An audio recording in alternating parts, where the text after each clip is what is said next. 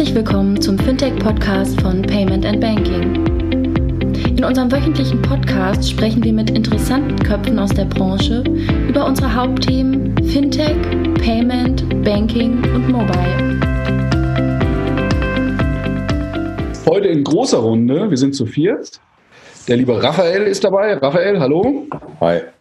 Hi. Wo bist du? In Berlin. Ja. Sehr schön. Raphael, wie immer, gesprächig. Ähm, der Christopher Kamshoff von ähm, Lenster. Hallo. Raphael, hallo.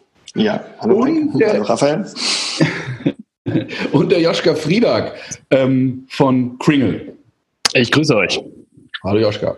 Bevor wir loslegen äh, und über das Thema sprechen und auch äh, das Thema überhaupt äh, ankündigen, äh, zunächst einmal wie immer Dank unseren Sponsoren.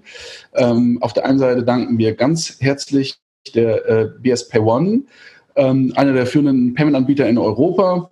Ähm, die äh, BS Pay One definiert sich als Schnittstelle zwischen Handel und Kunde und sorgt für ein Payment, was im Hintergrund läuft, für eine einfache und schnelle Abwicklung.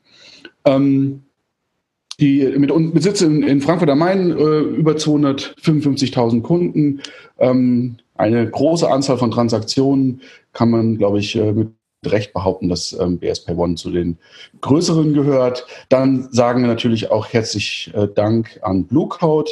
Äh, Bluecode äh, stellt eine europäische Mobile Payment Lösung für Banken und Händler zur Verfügung und bietet sicheres und anonymes Bezahlen mit mobilen Endgeräten.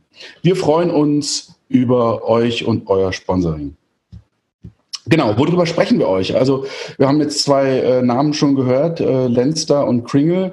Wir möchten heute über ein Thema sprechen, was wir in Deutschland jetzt doch schon fast so lange wie das Thema Mobile Payment immer mal wieder beackern, nämlich das Thema Peer-to-Peer-Payment. Und da haben wir in den vergangenen Jahren ähm, einige Lösungen gesehen. Und Anlass, warum wir gesagt haben, wir laden Christopher und Joschka in den Podcast ein, ist eigentlich ein sehr trauriger. Nämlich auf der einen Seite ähm, wurde der Dienst von Kringle, der äh, Peer-to-Peer-Payment-Dienst Kringle, ich glaube am 8.10. Joschka eingestellt. Das war, äh, muss ich aufs Datum gucken, irgendwie Anfang der Woche. Und auch von äh, Lenster mussten wir lesen, dass es dort zu einem äh, Insolvenzantrag gekommen ist. Ja, trauriges äh, Thema, deswegen ähm, äh, wollen wir heute mal darüber sprechen, was passiert ist, ähm, wie das alles so gelaufen ist und ähm, warum Peer-to-Peer-Payment zumindest mal jetzt für den Moment bei euch äh, beiden oder den Unternehmen ähm, nicht so gut funktioniert hat. Ähm, deswegen stelle ich einfach mal die Frage zunächst an den Christopher. Christopher, wie geht's dir? Ähm, gut, äh, äh, Mike, danke, danke erstmal für die Einladung ähm, und die Chance hier ähm, auch über das Thema sprechen zu können. Das uns ja, glaube ich, Joschka und mich äh, auch schon ein paar Jahre begleitet. Also von daher ähm, freuen wir uns da sehr drüber, oder ich mich zumindest. Ähm, und ähm, ich kann nicht klagen. Wir haben jetzt in den letzten Tagen ähm, viele Verhandlungen noch geführt, ähm, weil was ich jetzt schon sagen kann, ist, dass es mit Lenster weitergehen wird. Also die App wird am Markt bestehen bleiben. Ähm, zunächst einmal auf jeden Fall. Was, was weiß man, was die Zukunft noch bringen wird. Aber ähm, wir werden äh, weitermachen können, haben einen Käufer für, äh, für die App gefunden und ähm, ja, von daher geht's mir jetzt erstmal gut. Äh, Christopher, vielleicht noch eine, eine Zwischenfrage, um das ähm, vielleicht auch für die Zuhörer noch mal ein bisschen transparent zu gestalten.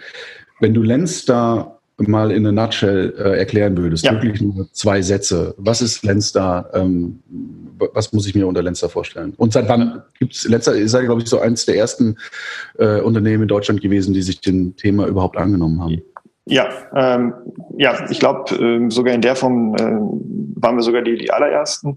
Ähm, wir sind im Grunde ähm, Peer-to-Peer-Zahlungsdienstleister. Das heißt, also wir haben ähm, angefangen, damit äh, Zahlungen zwischen Freunden ähm, und Familien, Kollegen etc. zu vereinfachen. Also ähm, die klassischen Use Cases ähm, und haben dort eigentlich immer schon sehr früh einen Fokus auf auch Gruppentransaktionen gelegt, was uns, glaube ich, auch differenziert hat äh, zu anderen Marktteilnehmern, ähm, dass wir also nicht nur geschaut haben, okay, ähm, eins zu eins Zahlungen sind wichtig, das haben wir, haben wir später dann auch äh, verstärkt eingeführt, ähm, sondern halt auch eben diese ganzen Pain Points ähm, im, im Gruppenbereich, also Aufteilen von WG-Kosten oder Urlaubskosten oder das Sammeln von Geldern für Geburtstagsgeschenke etc. Äh, zu vereinfachen. Das war so unser erster Angang. Ähm, und das äh, Thema haben wir dann äh, zunehmend ähm, ausgebreitet und haben halt eben zum Beispiel auch den Verkauf von sozial, äh, von ähm, digitalen Gütern ermöglicht und auch anderen Themen, die man dann über die App bezahlen konnte, weil wir festgestellt haben, dass das Bezahlen mit unserer App halt sehr einfach und sehr angenehm ist für, für die User und die das auch gerne machen und die das dann auch sich gewünscht haben, mehr damit machen zu können. Und wir haben so unseren Service dann peu à peu in, ja, vielleicht an einen mobilen Zahlungsdienst ähm, erweitert. Joschka, von dir weiß ich, ähm, wir haben ja schon im, vor dem Podcast oder vor der Aufzeichnung zwei, drei Sätze gesprochen. Wenn ich das verraten darf, du hast ein bisschen Hangover. Ähm, gestern gestern gab es äh, die Abrissparty, wenn, wenn ich das richtig äh, zusammenfasse. Auch an dich die Frage, wie geht's dir? Ich, genau, genau. Ich hoffe, man merkt es nicht zu doll. Ja? Ein bisschen Kopfschmerzen habe ich noch. Ähm, mir geht's aber eigentlich gut.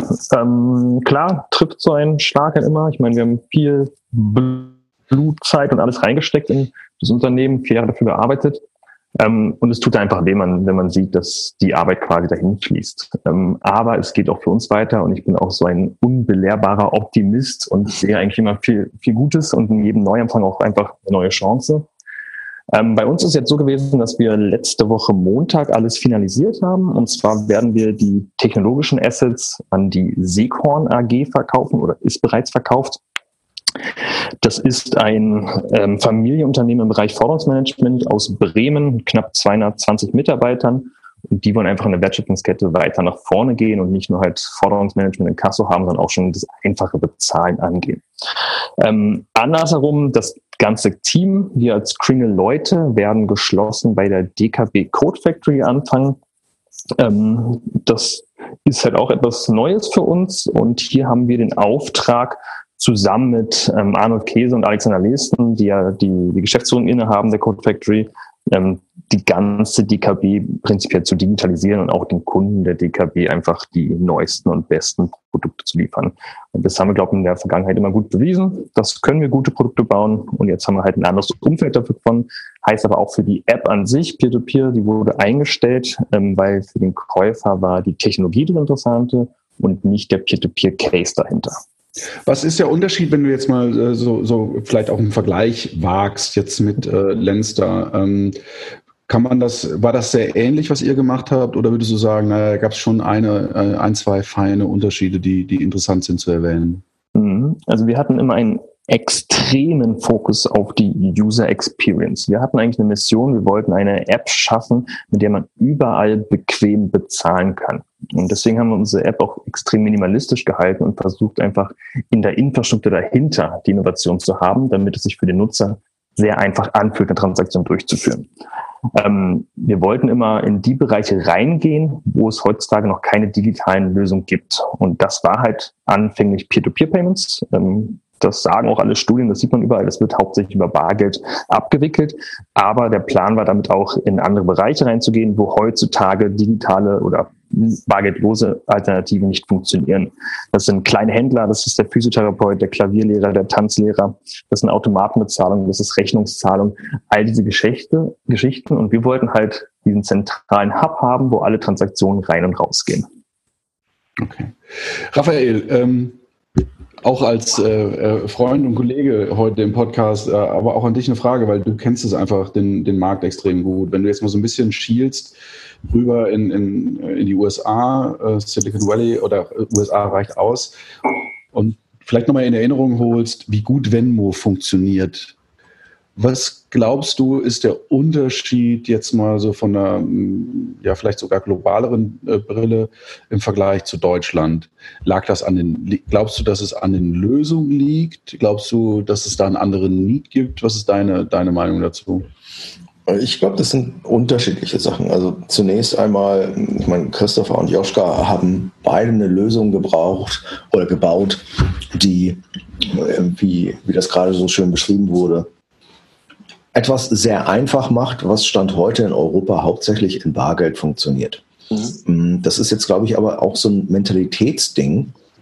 In den USA laufen die Leute zwar auch alle noch mit Bargeld rum, ähm, aber dieses Person-to-Person hat halt, du hast nur die Wahl, es mit Bargeld zu machen oder sonst gar nicht. Weil das, was wir ja immer wieder unterschätzen, ist, wie schlecht die Payment-Infrastruktur in den USA tatsächlich ist. Also wenn wir im gleichen Bundesstaat sind und die gleiche Bank haben, dann können wir uns tatsächlich Geld überweisen. Aber sobald das halt über Bankgrenzen hinweg geht oder Gott bewahre auch noch Bundesstaatgrenzen äh, über, überschreitet, ist das quasi, äh, brauchst du einen Physikdoktor, um in irgendeiner Form Geld von A nach B zu überweisen, es sei denn, du gehst auf die Oldschool-Variante Check. Das heißt natürlich, das ist der originäre Use Case damals ja auch von PayPal gewesen. Ähm, ich mache es einfach, Leuten von A nach B Geld zu senden. Dass PayPal dann am Ende des Tages eher so mit eBay in die Händlerschiene gerutscht ist, hat eigentlich nichts mit der, mit der Idee von PayPal von Tag 1 zu tun. Ähm, und Venmo hat im Endeffekt genau das gemacht, was ähm, Kringle wäre für mich, glaube ich, so der, der, der, das deutsche Venmo, wenn ich das mal raussuchen müsste, ähm, weil auf Convenience ganz einfach Sachen von A nach B überweisen. Jetzt sage ich aber auch bereits das falsche Wort, nämlich überweisen. Wir haben in Europa und insbesondere in Deutschland eine Infrastruktur, die ist so einfach und diese Tätigkeit von Überweisen, die tun wir auch so häufig. Ähm, dass man sich durchaus die Frage stellen muss, ist Peer-to-Peer -Peer tatsächlich ein echtes, wir haben ja immer gesagt, ist das ein Feature oder ein Produkt, ist das tatsächlich, ist der Mehrwert ausreichend von Peer-to-Peer? -Peer? Hm, und ich glaube, das, das ist so ein Punkt, der, der würde mich interessieren, wie eure Sichtweise war, Christopher und Joschka. Ähm, war das Produkt ausreichend genug oder würdet ihr im Nachhinein sagen, das ist eigentlich ein Feature, wir brauchten noch irgendetwas mehr, aber wir haben nicht das gefunden, was Daily Active, was die Leute immer wieder in die App gebracht hat, ähm, was die Relevanz nach oben gebracht hat in den Use Cases. Ähm, also wenn ich da einfach mal einsteige, weil das ist, äh, glaube ich, ein ganz, ganz wesentlicher Punkt, ähm, die, diese Daily Active und, und das in dein Active Set reinzuholen in die App. Also wir haben schon bei unseren Usern gesehen, dass wir ähm, eine sehr starke ähm, Differenzierung hatten. Wir hatten einige User, die halt eben extrem aktiv waren und, und das extrem häufig genutzt haben und, und ähm, leider halt eben auch sehr viele, die's, äh, die zwar registriert waren, aber dann halt nicht so ähm, eben zu dem Daily Active Users quasi gezählt haben. Und das Problem, glaube ich, was man ähm, da nicht untersch äh, unterschätzen darf, ist letztendlich ist es halt ein Netzwerkthema. Das heißt also, du brauchst irgendwie eine kritische Masse, äh, die du erreichen musst, damit das, äh, damit das ganze Thema ähm, irgendwie attraktiv ist. Und, und ähm, weil die, die Einfachheit, glaube ich, die ist gegeben. Und die ist auch, ähm, ähm, ich glaube, das haben sowohl Kringle als auch wir ähm, gut umgesetzt. Ähm, was, glaube ich, gefehlt hat, ist eben wirklich diese, diese kritische Masse zu erreichen, dass wenn du reingehst, dich angemeldet hast, dass du bei Lenster dann halt schon, keine Ahnung, von aus deinem Adressbuch 30, 40, 50 Leute halt findest, so wie du es heute äh, natürlich in der, in der Extremform halt bei den Chat-Services wie WhatsApp oder so hast. Weil dann ist, stellt sich die Frage ja auch gar nicht mehr, ähm, macht das Sinn. Wenn ich aber erst ähm, meine Freunde überzeugen muss, irgendwo reinzukommen, dann ist es natürlich ähm, ungleich schwerer, ähm, diese, diese Hürde zu nehmen. Und, ähm, und die Mentalität spielt da sicherlich auch eine sehr große Rolle. Ähm, also das ist auch was, wo ich sagen würde im Nachhinein, das, das habe ich, äh, oder das haben wir auch bei, bei uns ähm, ein bisschen unterschätzt. Also wir haben gedacht, das geht schneller, dass die Leute sich für diese Themen öffnen werden. Wir sind ja 2013 gestartet also das ist ja heutzutage schon eine Ewigkeit her. Ähm, und da war von, von Apple Pay auch noch nicht die Rede ähm, und oder anderen Services. Und ähm, da haben wir schon gedacht, dass, äh, dass das äh, ein bisschen was dauern wird, aber haben eigentlich gedacht, so 15, 16 ähm, werden die Leute da deutlich offener für sein und wird es eher Standard sein.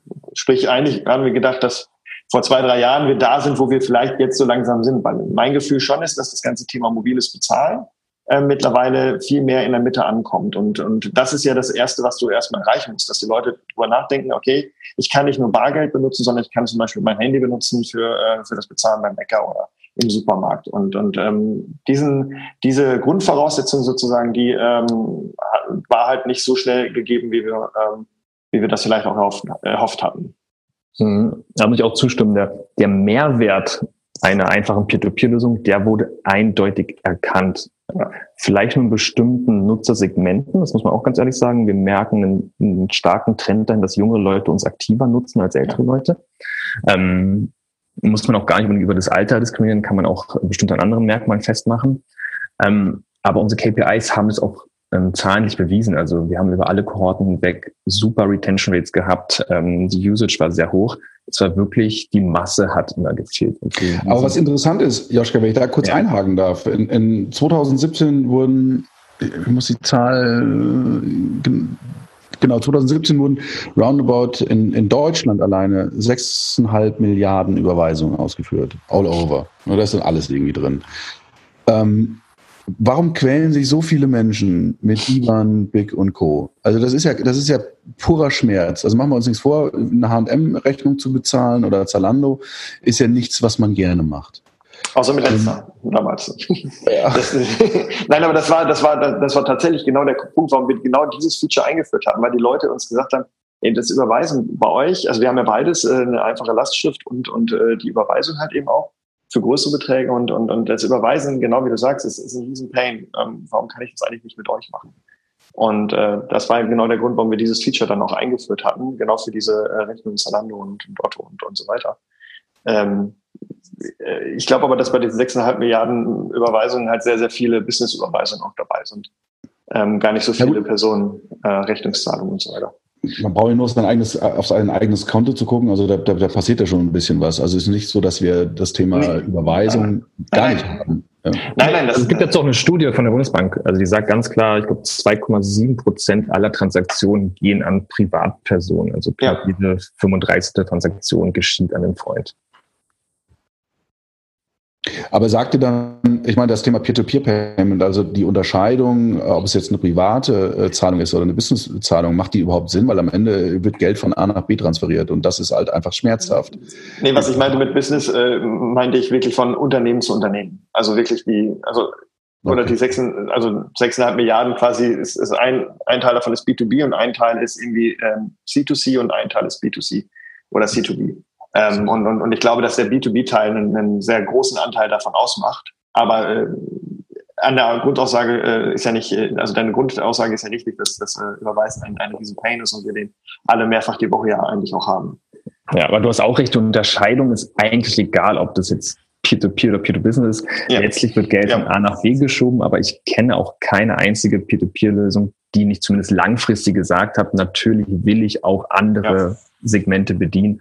Absolut. Und diese Kleinhändlerlösung oder halt gerade ähm, Bereiche, wo es halt noch keine guten digitalen Alternativen gibt, da gibt's Stand heute nichts. Also wie, wie bezahlt man bei, bei vielen kleinen Anbietern? Wie bezahlt man den Handwerker? Wie bezahlt man den Physiotherapeuten? Das wird halt sehr oft noch per Rechnung oder per Bar beglichen. Und dafür gibt es einen Painpoint, weil der Aufwand ist nun mal da. Und da gibt es auch einen Painpoint auf Seite des Merchants, der muss auf sein Geld warten, der muss vielleicht nochmal das Geld einfordern. Ich glaube schon, dass da noch Platz ist für eine Digitalisierung. Ähm, aber, was Christopher eingangs auch richtig gesagt hat, dieser Netzwerkeffekt, der spielt eine unglaublich große Rolle. Und dafür muss man halt erstmal eine, eine gewisse Marktposition erreichen, um davon profitieren zu können. Ja. Lass uns mal ganz kurz noch über eine weitere Zahl sprechen, weil die recht aktuell ist. Äh, an, die kam ebenfalls Anfang der Woche in, in, Form von der Pressemitteilung. Und das fand ich ganz interessant. Und ich würde mal äh, euch drei äh, gerne um eine Meinung bitten, wie ihr das einschätzt. Also ähm, schauen wir uns mal Quid an. Äh, Christopher, ihr habt ja auch mal so eine lustige Gegenwerbung damals gemacht. Ähm, schaut man sich Quid an, ähm, so sagt ähm, die Volks- und also die Sparkassenfinanzgruppe, dass inzwischen 1,1 Millionen Kundinnen und Kunden Quid nutzen und es ungefähr 80.000 Transaktionen pro Woche mit Quid durchgeführt werden. Wenn man das jetzt mal in Relation stellt zu den Anzahl der Online-Banking-Nutzer, die wir haben in beiden Gruppen, ist das eine gute oder ist das eine schlechte Zahl? Es ist schon mal zumindest bei der Eingeschränktheit des Services, äh, glaube ich, eine ganz, eine ganz gute Zahl. Ähm, 1,1 Millionen Kunden haben die jetzt in relativ kurzer Zeit ja auch geschafft. Die haben ja auch sehr viel Werbung dafür gemacht. Und das ist, glaube ich, auch äh, ein, ein Indiz für das, was, äh, was ich vorhin noch meinte, dass, ähm, dass das Thema jetzt so langsam ankommt ähm, und, und ähm, auch Leute darauf aufmerksam gemacht werden.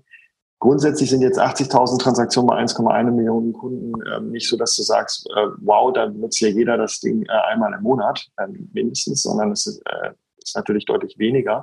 Aber ich glaube, es äh, zeigt schon mal eine ganz gute, ganz gute Richtung an. Aber wie gesagt, man darf bei dem Service zum Beispiel auch nicht vergessen, dass Quid äh, im Moment halt auch nur von Usern äh, mit äh, Sparkassen oder Volksbank ähm, ähm, Konto genutzt werden kann. Also aktiv. Aber was ja schon nicht so klein ist, also die Anzahl derer, das sind ja schon. Ne? Ja, das, das aber gemessen an der Qualität des Produkts. Genau. Das ja, so. muss man schon sagen, ist einfach eine Einschränkung des Service da. Und dafür ist die Zahl nicht schlecht und ich glaube auch, die Sparkassen sind ja recht zufrieden mit den Zahlen, zumindest kommunizieren sie die Zahlen ja öffentlich. Ähm, ob da nicht deutlich mehr Potenzial dahinter stehen würde, das ist eine ganz andere Frage. Aber reicht das in eurer Meinung aus, um Netzwerkeffekte zu erzielen? Ähm, sicherlich noch nicht. Also ähm, äh, ich sage mal 1,1 Millionen Kunden in, in einer ähm, in einer Spitzenzielgruppe ähm, ähm, wäre sicherlich nicht schlecht, die zu haben. Ja, in einem Alterssegment zum Beispiel, glaube ich, würde das ähm, vielleicht auch mit einem regionalen Fokus ähm, hättest du, äh, würde es sicherlich schon ausreichen. Ähm, jetzt ist das allerdings ähm, mit Sicherheit auch sehr, sehr breit ähm, in, in, in, bei den Sparkassen und Volksbanken und natürlich haben die auch einen sehr hohen Marktanteil. Ähm, aber Joschka hat das äh, vorhin ja auch äh, gesagt, dass ähm, bei Kringle, und das ist bei uns nicht anders gewesen, man schon beobachtet hat, dass es ein sehr äh, bestimmtes Alterssegment eigentlich ähm, stärker angesprochen hat als ein anderes. Und dieses Alterssegment, also ich sag mal 18 bis 35, ähm, da weiß ich gar nicht, ob der Marktanteil von Volks- und Sparkassen ähm, noch bei, bei den 70 Prozent überhaupt liegt oder ob der nicht dann auch ein Stück weit äh, niedriger ist. Wenn man uns nochmal, ich will nicht so sehr auf den Zahlen rumreiten, ja. ähm, noch langweilig wird, aber wenn ich das jetzt mal übertrage, ähm, ihr habt ja nie wirklich Zahlen reportet. Äh, du, Christopher, bist ja immer was bei dem Thema, was Downloadzahlen immer, äh, da, da, da gab es immer mal was, aber wie viele Kunden tatsächlich jetzt Lenster oder, oder auch Kringle genutzt haben, ähm, ist mir nicht bekannt. Aber ich versuche die Frage mal anders zu stellen, weil ich glaube nicht, dass ihr mir die Zahlen nennen werdet. Aber wenn ihr jetzt 1,1 Millionen Kundinnen und Kunden gehabt hättet, die 80.000 Transaktionen in der Woche ausgeführt äh, hätten, gäbe es euch, gäbe es Kringle und gäbe es Lenster? Also, okay, Lenster, du hast gesagt, es geht weiter, aber ähm, würden wir das, die Diskussion jetzt anders führen? Also ich glaube, dass wir bei, bei unseren Metriken, ähm, dass wir mehr Transaktionen gehabt hätten. Absolut. Also, habt. Oder?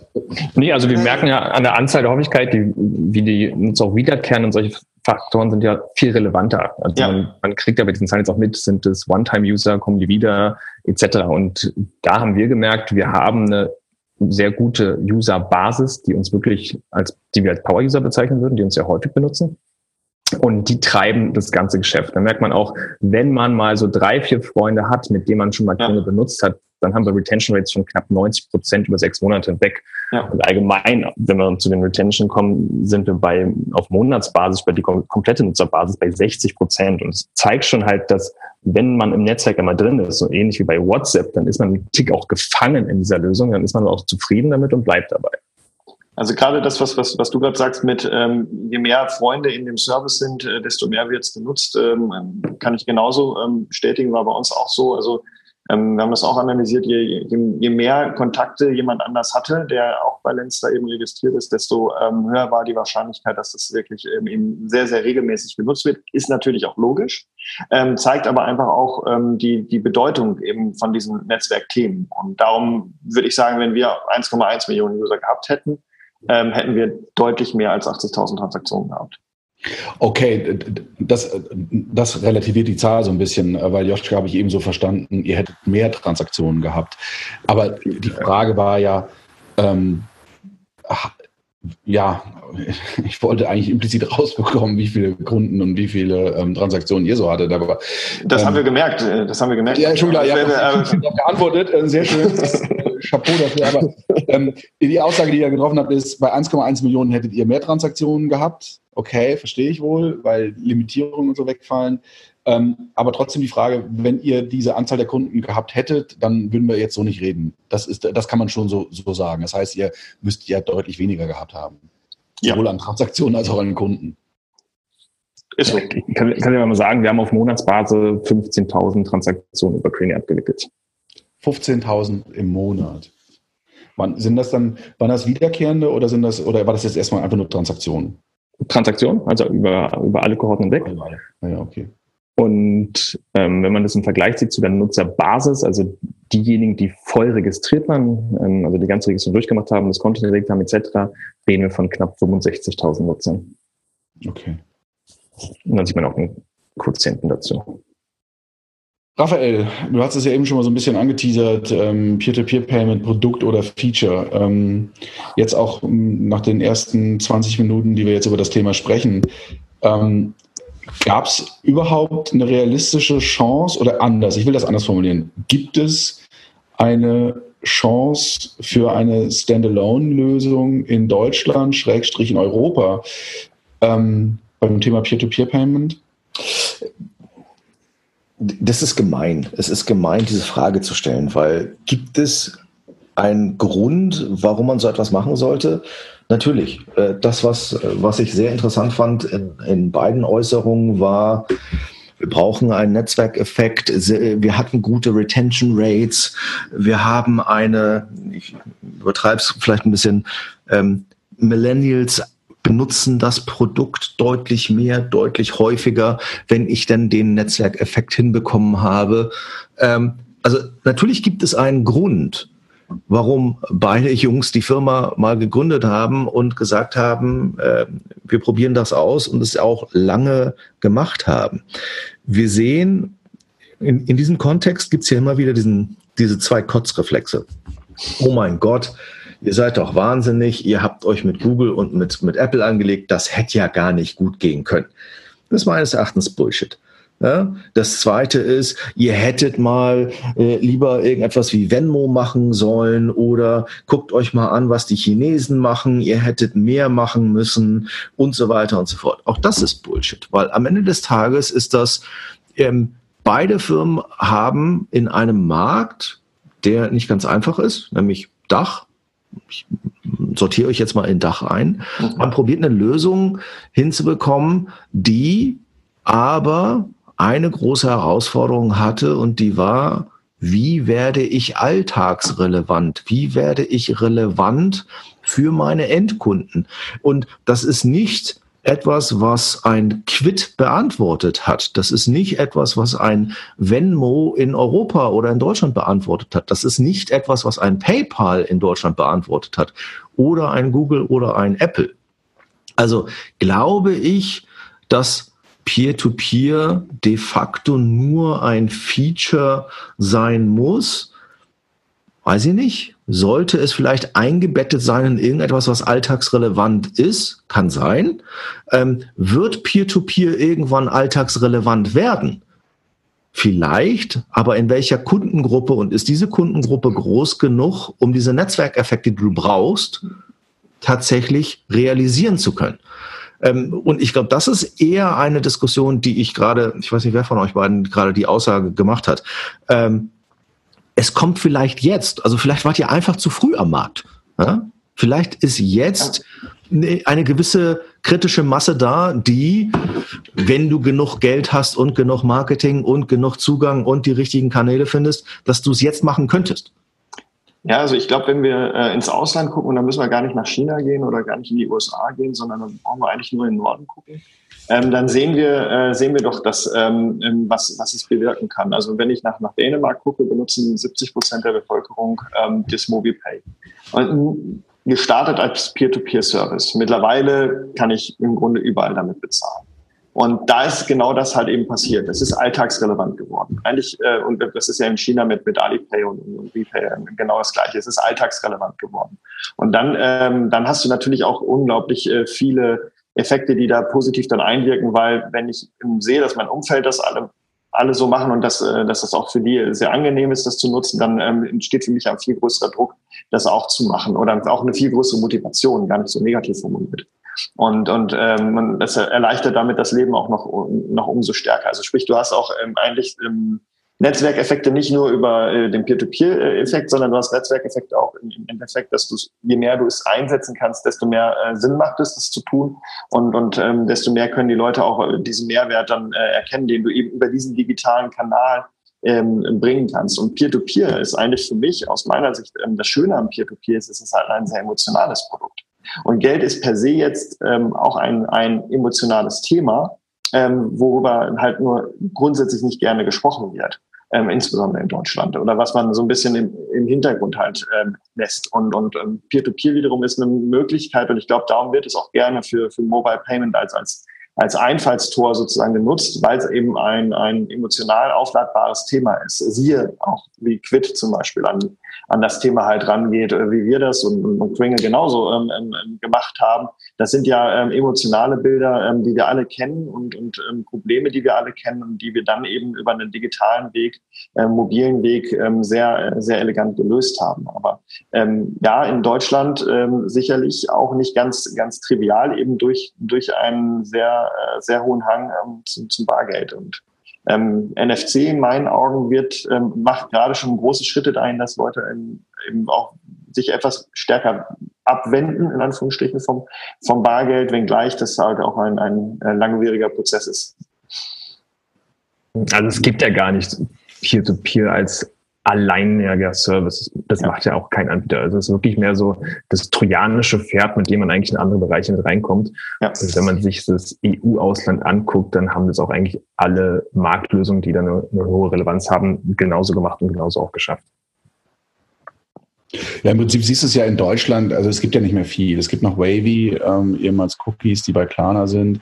Selbst da ist, das, ist es eine Standalone-Lösung, ja, aber ja Teil einer größeren Plattformstrategie, die da gefahren wird. Ähm, wäre das sowas, ähm, wo man hätte vielleicht Kringle oder auch Lenster irgendwie positionieren sollen? Im Nachhinein ist man ja immer schlauer, aber ähm, hat man zu lange, zu sehr einfach immer an diesem Thema Peer-to-Peer-Payment festgehalten? Christopher, ihr habt ja einige unterschiedliche Versuche unternommen, das Thema irgendwie an, an den Start zu bekommen, inklusive äh, Frank Thelen, Höhle der Löwen, vielmehr äh, Schweizer. Jochen, Jochen Schweizer, genau. Jochen Schweizer, ja.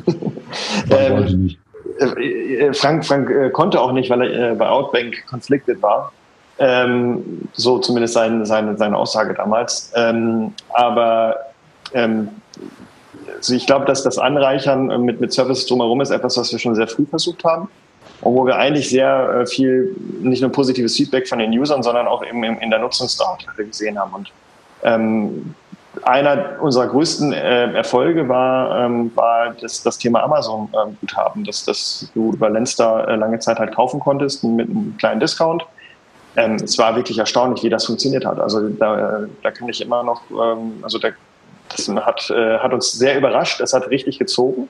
Das hat auch User gebracht und was richtig schön war, ähm, diese User haben halt nicht nur das gemacht, nicht nur diesen einen Service benutzt, sondern wir konnten dann beobachten, wie die dann auch ähm, immer mehr die, ich sage jetzt mal, klassischen Lenstar-Services dann auch verwendet haben.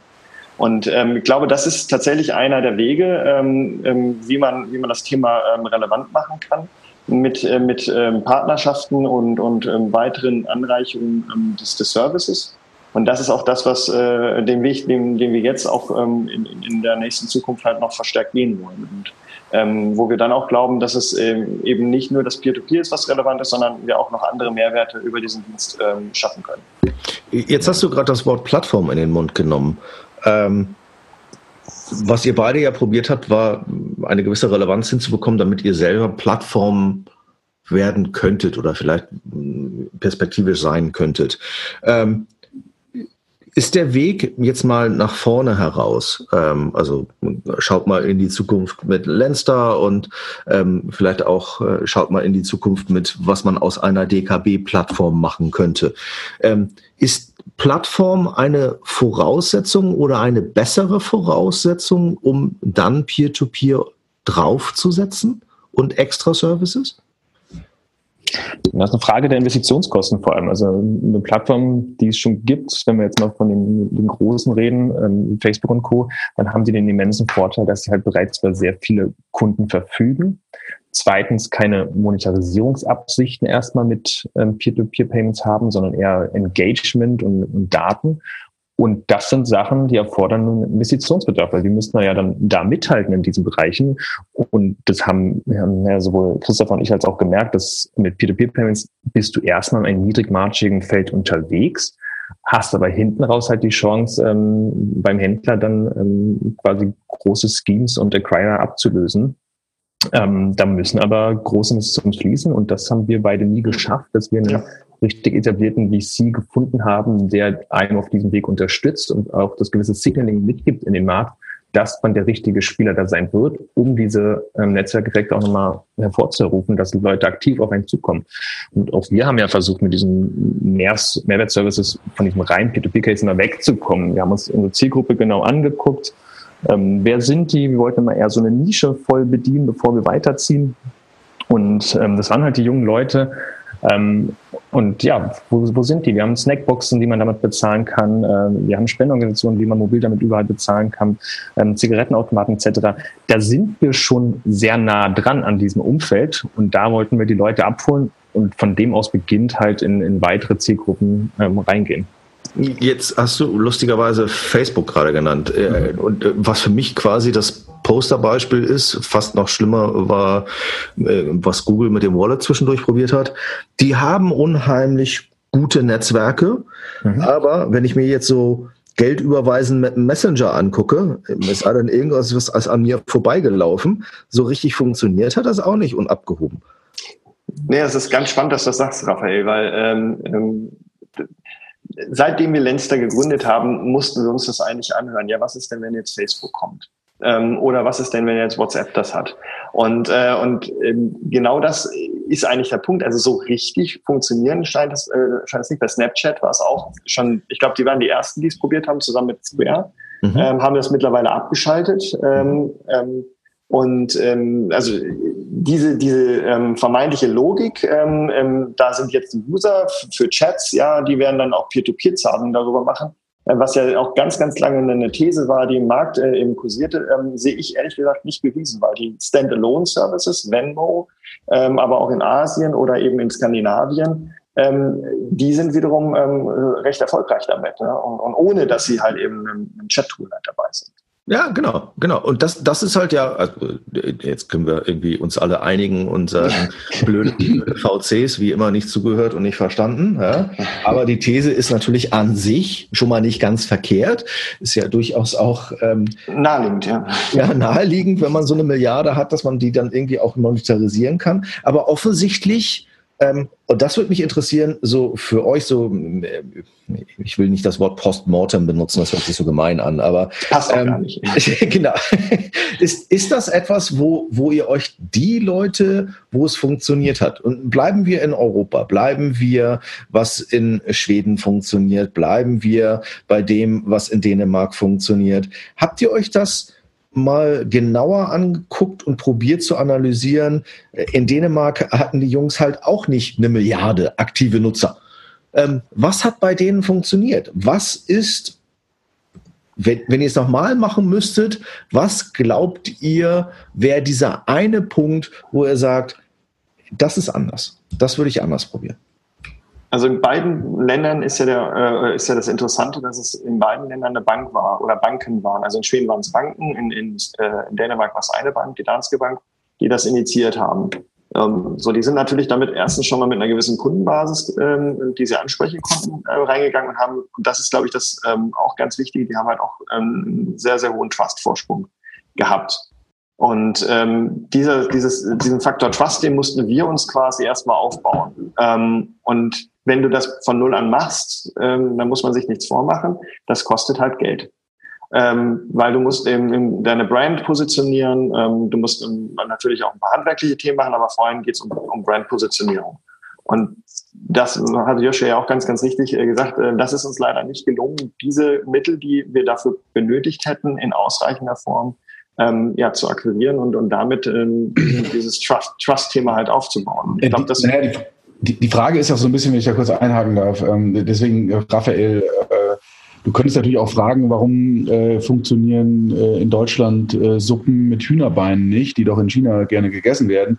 Ähm, manches hat einfach auch schlichtes, schlichtweg mit Mentalität zu tun. Und gerade Dänemark oder gerade Skandinavien ist bei dem Thema Bargeld, losen Zahlen, also generell viel weiter. Bargeld viel, viel weiter. Das wird ja auch nicht nur getrieben äh, irgendwie von, von Unternehmen, sondern von tatsächlich von der von, von Seiten der Regierung, ja, die großen Wert darauf legen, ähm, dass das ganze Thema barloses Zahlen irgendwie äh, äh, ans Laufen äh, kommt. Viel interessanter wäre für mich die Frage gewesen, funktionieren eigentlich solche Lösungen, wie wir sie von Lenster und Kringle gesehen haben, eigentlich auch in anderen Ländern die jetzt nicht Dänemark, also wie sieht das in Frankreich aus, wie sieht das in Italien aus? Ja, in Spanien. Ja, aber Spanien.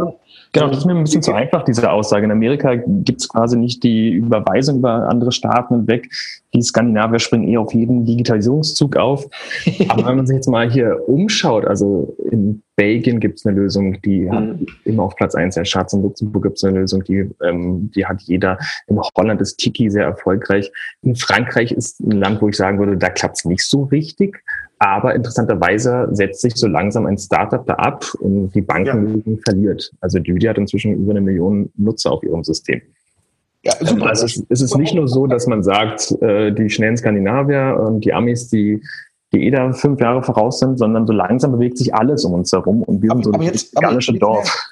Genau, jetzt nähern, nähern, wir uns ja genau der Thematik. Wenn jetzt, jetzt schau mal, du hast gerade eben äh, äh, Holland genannt, du hast gerade eben äh, Belgien genannt. Jetzt schauen wir mal, und das sind ja direkte Nachbarn, also die sind ja mhm. fast äh, Bundesland. Äh, der eine oder andere Holländer äh, wahrscheinlich äh, auflegen oder den Podcast abschalten. Aber ähm, warum funktioniert es da und nicht bei uns? Und, und, mir ist es zu einfach zu sagen, naja, die hatten irgendwie mehr Geld oder die hatten irgendwie. Ja. Also das ist auch irgendwie zu einfach. Spielt aber auf jeden Fall eine gewisse Rolle. Das, äh, das äh, sollte man, aber das ist auch keine Entschuldigung. Ne? Also nicht, nicht, dass es falsch verstanden wird. Also es ist im Ey, hatte, du hattest die Höhle, die Höhle der Löwen im Rücken. Also ja. erstmal, erstmal ohne Witz, das war kostenlose TV-Werbung. Also danach ja, bei euch äh, die, die Downloads unter die Decke gegangen sein. Ja, also erstens sind sie das und zweitens war das 2015. Also äh, sprich, da war, haben wir noch, äh, erstens hat, haben das da noch nicht so viele Leute geguckt wie heute, aber immerhin hatten wir auch zwei Millionen Einschaltquote. Äh, und, und, ähm, ähm, und zum Zweiten ähm, hat das sicherlich aber auch geholfen, ähm, überhaupt Awareness für dieses Thema ähm, zu schaffen. Weil das war eigentlich damals eines der Hauptfeedbacks, das wir bekommen haben. Ich wusste gar nicht, dass es sowas gibt. Und das ist ja genau das Problem, dass, dass du da einfach so diese, diese Education sozusagen ähm, erstmal machen musst. Und, und, und das ist tatsächlich dann ähm, eben auch eine, eine Frage von, von, von Mitteln. Ähm, und das siehst du ja eben auch umgekehrt jetzt, äh, wenn Quid ähm, gibt ja Gas ähm, und, und hat 1,1 Millionen Kunden da drauf in relativ kurzer Zeit. Das ist ja erstmal nicht schlecht. Ne? Also, und, und das zeigt ja auch, und, und auch 80.000 Transaktionen pro, pro Woche sind ja auch erstmal nicht schlecht. Äh, zeigt ja auch, dass, dass es irgendwie gelingt, ähm, ähm, auch in Deutschland Leute ähm, dazu zu bewegen. Und bei uns war es ja auch so, dass ähm, ähm, eben nicht in ausreichender Größe, aber grundsätzlich Leute das auch genutzt haben. Ähm, ich glaube, es wird hier auch ähm, ähnliche Erfolge geben wie in anderen Ländern. Es wird halt nur vielleicht noch ein bisschen länger dauern, als es, äh, als wir uns das alle auch erhofft haben. Zumindest alle ähm, nicht Payment and Banking ähm, Teilnehmer des Podcasts. ja, also es gibt also es gibt einfach verschiedene Faktoren. Also in manchen Ländern war es wie gesagt eine, eine Bestandskundenbasis, die da war, die man erstmal abholen konnte, um diese kritische Masse zu erreichen. Ähm, ich weiß auch von anderen Lösungen, die haben immer diesen einen Use Case gefunden, der einfach extrem gezogen hat und den haben wir mit Creamy sicherlich nicht gefunden. Ähm, in Venmo weiß jeder, das ist an den ganzen ähm, College-Camps entstanden. Da haben die Studenten halt angefangen, ähm, das, das Gebiet zu erobern. In, Frankreich war es ein ganz großer Treiber, diese Tupperware Partys. Also das sind so sehr spezielle Use Cases, ähm, die aber ein Verbreitungskaliber haben. Und in Luxemburg fing es an, ähm, dass die Rechnungszahlung von Versicherungsbeiträgen ähm, darüber abgewickelt wurden. Und die hat halt jeder Kunde einmal im Jahr bekommen oder sowas. Und so haben wir die Kunden ongeboardet und dann wurden sie halt zu anderen Themen rübergelenkt. Dann lass, das, uns, dann lass uns doch mal Tabula Rasa machen. Lass uns mal spielen und wir hüpfen jetzt mal irgendwie drei, vier Jahre zurück mit dem Wissen von heute. Mhm. Joschka, was würdest du denn anders machen? Also jetzt noch sehr früh, das muss man auch ehrlich dazu sagen. Vielleicht habe ich noch nicht genügend Abstand dazu, aber zwei Fehler sehe ich heute schon, die wir im Management sicherlich falsch gemacht haben. Das eine ist, dass wir uns nicht sehr frühzeitig um einen renommierten VC gekümmert haben. Also wirklich Champions League VC, den du halt brauchst, um so ein dickes, dickes Brett auch zu erobern. Auf der anderen Seite haben wir uns, glaube ich, zu stark auf diesen Distributionskanal Bank fokussiert. Der war sehr gut, sehr schön, aber der hat halt auch nicht diesen Impact gehabt, wie wir uns ihn erhofft haben und nebenbei halt extrem lange Sales-Zyklen, ähm, extrem komplizierte ähm, ja, Unternehmen, also da treffen zwei Welten aufeinander und da sind wir einfach nicht schnell genug, nicht agil genug gewesen dann letztlich dadurch. Wir hätten das also selber in die Hände nehmen müssen und uns nicht so B2B2C aufstellen müssen, sondern ganz klar fokussiert in eine dieser beiden Richtungen stellen müssen. Würde ich, würde ich so unterschreiben. Ähm, das, das Problem ist halt eben, eben genau, hinterher ist man, ist man ja bekanntlich immer, immer, immer schlauer. Und das Problem ist halt natürlich, ähm, also es war bei euch mit Sicherheit ähnlich. Ähm, also warum sind wir zum Beispiel auch diesen Bankenkooperationsweg gegangen, weil wir gemerkt haben, okay, das funktioniert. Damit können wir Umsätze machen und das bringt Geld. Und wir hatten natürlich auch die Hoffnung, ähm, wir hatten relativ schnell ähm, eine ganze Reihe ähm, Genossenschaftsbanken abgeschlossen und hatten eigentlich da auch die Hoffnung, dass das ein paar mehr werden. Ähm, in, also dass dieses Tempo weitergehen wird. Und, ähm, und darum haben wir dann natürlich dann auch einen Fokus drauf gesetzt. Und, und das ist äh, dann leider nicht mehr so ähm, weitergegangen, wie es gestartet ist. Dafür gibt es verschiedene Gründe, die ich hier gar nicht ausführen möchte. Ähm, und ähm, das kostet aber auch sehr viel äh, Zeit und sehr viel Kraft und, und ähm, ähm, hat vielleicht auch zu einer gewissen Distraction geführt und hat vielleicht auch dazu geführt, dass der Case für einen VC, weil er eben nicht so fokussiert ist, ähm, auch gar nicht, äh, gar nicht so, ähm, so spannend dann ähm, am, am Ende ist, wie wir uns das auch äh, erhofft hatten bei Valenstar. Und ähm, das ist äh, sicherlich auch etwas, wo ich sagen würde, in Hindsight äh, machte, hätte es Sinn gemacht, wirklich den Fokus auf B2C und dann Vollgas und versuchen dafür äh, Investoren zu finden. Ähm, aber klingt halt jetzt, äh, wie gesagt, im Nachgang halt sehr einfach. Die Frage ist, oder versucht hat man es ja trotzdem, äh, damals auch schon die VCs zum Beispiel zu finden ähm, konnte die Value Proposition aber vielleicht auch einfach nicht, äh, nicht gut genug verkaufen, ähm, dass man die dann überzeugen konnte.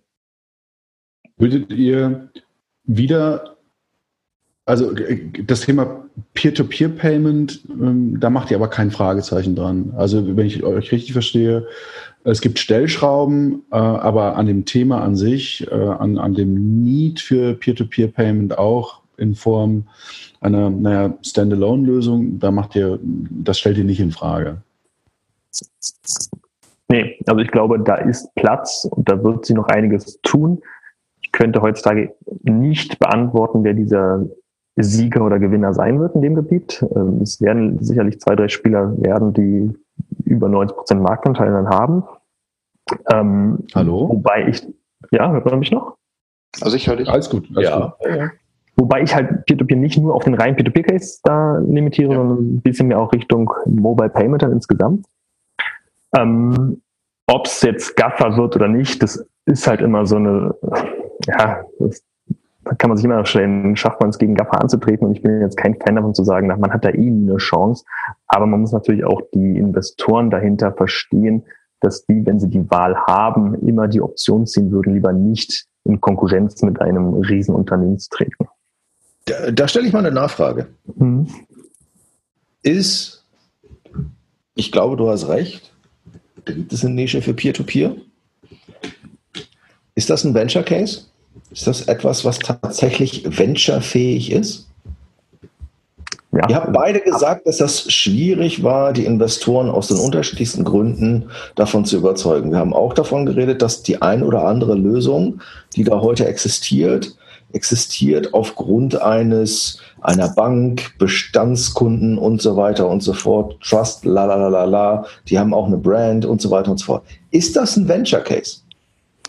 Wir werden es nicht mehr rausfinden. naja, was ist ein Venture Case? Also eskaliert erstmal unglaublich. Ne? Das, das kann man glaub, feststellen. Dann hat man extrem hohen Disruption, Disruption Potenzial. Das kann man auch feststellen. Und dafür sind für mich die beiden Hauptkriterien erfüllt, wo man das natürlich dann weiterspielen muss, dann so ein bisschen wie Blue Code auch sagt, wir sind ein neues Scheme eigentlich und wir ersetzen ähm, die Schemes und die Acquire letztendlich. Und wir gewinnen den Kundenkontakt und durch irgendeine Alltagsrelevanz, die wir haben, können wir bestimmen, was wir hintenrum eigentlich alles machen. Also sind schon viele Events, ne? die du jetzt gerade genannt hast. Ne? Ja, gut, das heißt ja auch Venture und nicht irgendwie, äh, ich kriege zu 100 Prozent mein Geld zurück. Ne? Also, also ich stelle mir wirklich die Frage, ob gerade weil du ja einen Markt hast, wo du immer den easy way out hast im Sinne von, es gibt da große Netzwerke und es gibt immer große Consumer-Netzwerke und hätte, hätte Fahrradkette, wenn die was machen würden, ich frage mich tatsächlich, ob das ein Venture Case ist. Ich frage frag mich, ob du den einen VC findest, der in Anführungsstrichen nicht nur die dicken Eier, sondern auch die dicken Taschen hat und die tiefen Taschen hat, der sagt, ich mache das, ich finanziere ein Unternehmen die nächsten zehn Jahre, bis wir diesen Netzwerkeffekt hinbekommen, bis ich so eine Disruption hinbekomme. Weil, sagen wir ehrlich, Scheme hin oder her. Ja, das letzte Scheme, was ich gesehen habe, was einigermaßen funktioniert hat, war A, China Union Pay und B, nachher die Chinesen. Und das mit nicht wenig Geld. Da musst du echt die Taschen haben. Raphael, ich würde dann eine Ergänzung machen. Ja, die, man könnte auch die fast eine Gretchenfrage stellen. Ja, wir haben das Thema Peer-to-Peer -Peer heute bereits gelöst. Also es ist ja nicht so, dass ich dem Christopher, wenn ich ihm noch 10 Euro schicken muss, das nicht kann. Also das kann ich mit meiner Sparkasse, auch wenn der Christopher bei der Postbank ist, das funktioniert. Das Einzige, was halt nicht so charmant ist, ja, dass ich seine IBAN kennen muss. Das heißt, wir reden doch am, am Ende des Tages um nichts anderes als um, um ein Frontend. Ja, und wenn irgendwann mal die Banken auf die Idee kämen, das irgendwie zu vereinfachen, und Quid ist da, muss man, kann man die Frage stellen, ist das die Vereinfachung? Ähm, dann wird die Luft für jedes Startup doch verdammt eng. Ja, aber die Value Proposition Convenience, das ist ja einer der besten Value Propositions und die ist anscheinend nicht so leicht kopierbar. Das sehen wir an den Lösungen, die wir in Deutschland haben. Also, wenn man mal. Ist sie nicht leicht kopierbar oder hat sich einfach nur noch niemand der Sache richtig angenommen? Also, ich meine, das kann auch sein, das kann auch sein. Also, wobei ähm, Quid ja sich auch schon durchaus orientiert hat äh, an, an der einen oder anderen Lösung, die, die es am Markt halt gibt. Ne? Und ähm, also ich glaube schon, dass, äh, ja eben, es wäre wär, wär, wär auch äh, Genau. Ähm, aber ich glaube schon, also sehe ich wie Joschka, Convenience ist der Faktor. Natürlich wäre heute ein Markteinstieg nicht leichter, als er vielleicht vor drei Jahren gewesen wäre. Ähm, oder vor vier Jahren. Und, und äh, weil eben mehr aus dem ähm, Incumbent-Business halt, also von Banken zum Beispiel halt einfach kommt und passiert. Und das, das nimmt ja auch Aufmerksamkeit weg. Wir haben ja noch gar nicht drüber gesprochen, dass, dass auch eine PayDirect äh, ja auch das Thema für sich entdeckt hat. Das im Übrigen ein Schritt war, der, glaube ich, bei Kringle genau wie bei uns halt ähm, nicht von der User-Seite, sondern von der Sales-Seite auf Bankenseite äh, für gewisse Probleme gesorgt hat. Ähm, und und äh, unser Leben zumindest mal nicht leichter gemacht hat. Und, ähm, und, und ähm, aber auch da nicht so richtig funktioniert, ne? weil es eben auch sehr eingeschränkt ist. Mit Sparkassen kann ich es wieder nicht machen. Also ich muss im Grunde eine Liste haben, äh, welche Freunde, bei welcher Bank müssen meine Freunde sein, damit ich das nutzen kann. Und, ähm, ja, das ist natürlich dann auch, auch, auch schwieriger. Wenn wir zum, zum Ende hin mal vielleicht noch die Frage stellen dürfen, ähm, wenn es eine Wette gäbe, also wenn jetzt, wenn man jetzt irgendwie äh, 10 Euro wetten müsste äh, oder würde, wie würde die Wette laufen? Also wer glaubt ihr, macht am Ende des Tages das Rennen? Ist das völlig offen im Sinne von, da kommt noch jemand? Oder aber ist es sehr wahrscheinlich, dass es irgendwie Apple mit Apple Pay oder ist es PayPal, wo es ja heute schon gar die sich mittlerweile zu 100 Prozent ja auch fokussieren. Ich sehe das immer im, im, Up, im äh, beim Update im App Store. Das Ding heißt ja auch mittlerweile irgendwie, ähm, ich weiß gar nicht, wie, sie es immer nennen, aber äh, wo es sehr stark um das Thema Peer-to-Peer-Payment geht. Ähm, wie, wie, seht ihr das? Ah, Mobile Cash nennen sie es genau. Ähm, wer wird das Rennen machen? Also ich glaube, es gibt nicht den einen. Es wird keine Monopolsache. Ähm, das sieht man auch am US-amerikanischen Markt. Da sind eher drei, vier Spieler, die das Rennen machen werden. Ich glaube aber ganz stark, es wird ein neuer Spieler sein, den wir heute noch nicht kennen. In welchem Zeitraum? Das ist die noch schwierige Frage eigentlich. Ähm, drei Jahre. Schneller als viele denken. Also ich würde das auch nicht ganz anders sehen. Ich glaube, dass Deutschland ein, ein, kein, ähm, kein Dänemark wird mit einem Player, sondern ein heterogenerer Markt. Einfach durch die Strukturen, die wir haben. Also PayPal wird zum Beispiel nicht wegzudenken sein in, in, dem, in dem Segment. Das ist so. Ähm, dafür sind die halt jetzt schon auch zu verbreitet. Aber ich glaube, dass es Lösungen neben PayPal geben wird. Und ähm, ja, was soll ich jetzt anders sagen? Äh, wir, wir machen bei, bei, Wenzel ja weiter. Also von daher gehe ich auch davon aus, dass es uns jetzt eben mit neuen Schultern, auf denen wir äh, dann stehen, ähm, auch gelingen wird, hier eine Relevanz zu gewinnen, als wir es bis jetzt geschafft haben. Wir sind damit, Raphael, wenn du nicht noch eine Frage hast oder Anmerkung, am Ende unseres äh, Podcasts angekommen. Ich würde es auch gar nicht überstrapazieren wollen. Wir haben, glaube ich, eine ganze Menge gelernt ähm, und auch ähm, gut über das Thema gesprochen. An der Stelle kann ich nur sagen, danke an dich, äh, lieber Christopher, und danke an dich, lieber Joschka, ähm, dass ihr euch bereit äh, gestellt habt, auch über ein Thema zu sprechen, was jetzt erstmal nur so mittelgut ist, nämlich ähm, es geht was zu Ende, auch wenn es bei Lenster weitergeht, aber trotzdem, glaube ich, erstmal ein harter Einschnitt. Absolut. Ähm, dass ihr Rede und Antwort gestanden habt, weil das ist, glaube ich, auch etwas, was ich wichtig finde, was, was wir in Deutschland nicht so gut können. Also wir in, in den USA scheitert man sich ja quasi zum Erfolg. Ähm, das ist in, in, Deutschland ja eher verpönt, deswegen finde ich es noch umso mutiger, dass ihr beide ähm, euch hinstellt und sagt, nö, da reden wir mal drüber. Vielen, vielen Dank.